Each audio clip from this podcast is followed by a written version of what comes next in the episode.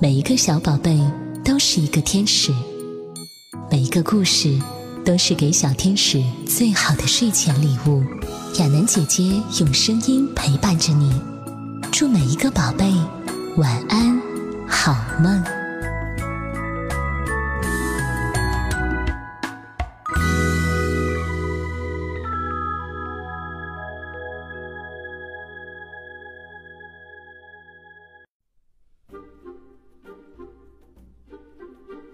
嗨，亲爱的小乖乖，你好吗？你是不是乖乖的躺在床上，准备好听故事？听完故事就要安静的入睡了呢？今天亚楠姐姐要带给你的故事是：都是放屁惹的祸。今年极地的冰融化的比以往都要快，野狼被困在一块浮冰上，一沉一浮的往海中央飘去。驯鹿在去草原的路上，差一点就淹死了。北极熊准备把白色的大衣换掉，因为现在地面不再雪白，很容易暴露行踪。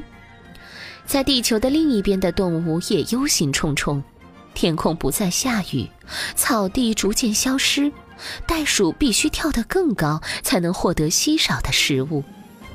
澳洲野犬快抓狂了。因为它身上竟然出现了棕色的斑点，巨蜥也忍受不了强烈的阳光，全球各地都发出了相同的抱怨。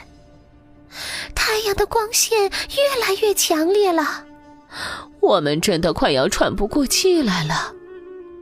雨下的也不够多啊！动物们纷纷提出严重的抗议。为了找出大气层异常的原因。动物界召开了一次国际会议，结果整场会议一片混乱。动物代表七嘴八舌地发表意见，有的大声叫，有的小声吼，有的呼噜叫，有的咩咩喊，有的哞哞叫，有的呜呜啼，有的咯咯叫，有的汪汪吠，有的啾啾叫，有的咕咕吵。大家唯一同意的一件事是，必须先找出问题，才能解决它。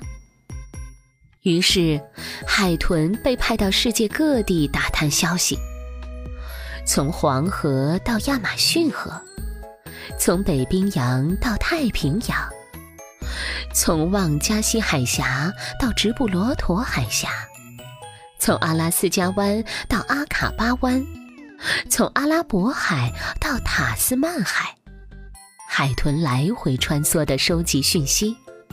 后来，动物们一一分析，结果发现一个意想不到的事实：地球发烧了，这是真的，而且是放屁惹的祸。真是不可思议！没想到牛放的屁是导致全球变暖的原因之一。从北到南，从东到西，每个地方都有牛在放屁。它们用尽一生的时间吃草、反刍和放屁，造成了地球巨大的改变，扰乱了大气层和气候的变化。事态严重了，各种动物再度聚集起来，七嘴八舌地讨论着。有的动物建议把地球上的牛全部消灭掉。但食肉动物全部反对，它们最爱吃香嫩多汁的带骨牛排了。食肉动物建议所有的牛两天吃一次草，减少放屁量，但这并不能解决根本问题。刺尾鱼有个点子：切掉牛的一两个胃，让反刍次数减少，放屁量就降低了。如果请牛改变饮食习惯呢？让他们吃不会放屁的食物，就能还给我们清新的空气了。改变他们的遗传基因，让他们变得又矮又小，矮小的牛放的屁一定很少。大家七嘴八舌地议论着，但是这些想法没有一个可行的。牛在印度被视为圣兽，备受尊崇，根本动不了他们一根毫毛。欧洲那些肥嘟嘟的牛也不可能同意放弃美味的饲料。你去打一头美国牛看看，它们可都是受过牛仔训练的。动物们苦恼极了。如果牛不再停止放屁，不出几年，大家全都会从地球上消失的。牛也感到很抱歉，他们不知如何改变这个悲惨的结局。一头牛提议道：“如果我们把肠道转个方向，不但能生产气泡牛奶，还能避免臭屁直接排到大气中。”但这听起来并不是好办法。因为那些气体迟早还是会排出去。这时，一只鼠海豚紧张地说：“嗯嗯，想要解决这个问题，就必须让牛继续放屁才行。”其他动物都十分惊讶，并且嘲笑他：“哼，这是什么蠢想法？”聪明的鼠海豚说。我们把牛的屁收集起来，就可以在冰原上开一家制冰厂，利用牛的屁来生产冰块，就跟冰箱一样。大家开始交头接耳地说：“嗯，这听起来是个好主意。我们应该把牛的屁收集起来。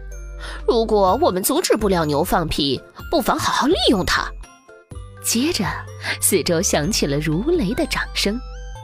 鼠海豚是对的，这是唯一的办法。散会后，动物代表满怀希望，试着说服牛装上催化管，好利用牛屁来制冰。经过多年的努力，牛终于答应了。动物们开始兴建制冰厂，不过就像所有的发明一样，要花很多年才能运转。最后，在启用典礼上，动物们兴奋地互相恭贺，问题终于解决了。不过，这实在太花时间了，冰恐怕已经全部都融化了。所以，现在该是我们采取补救行动的时候了。我们一定能阻止地球被洪水淹没。嗯。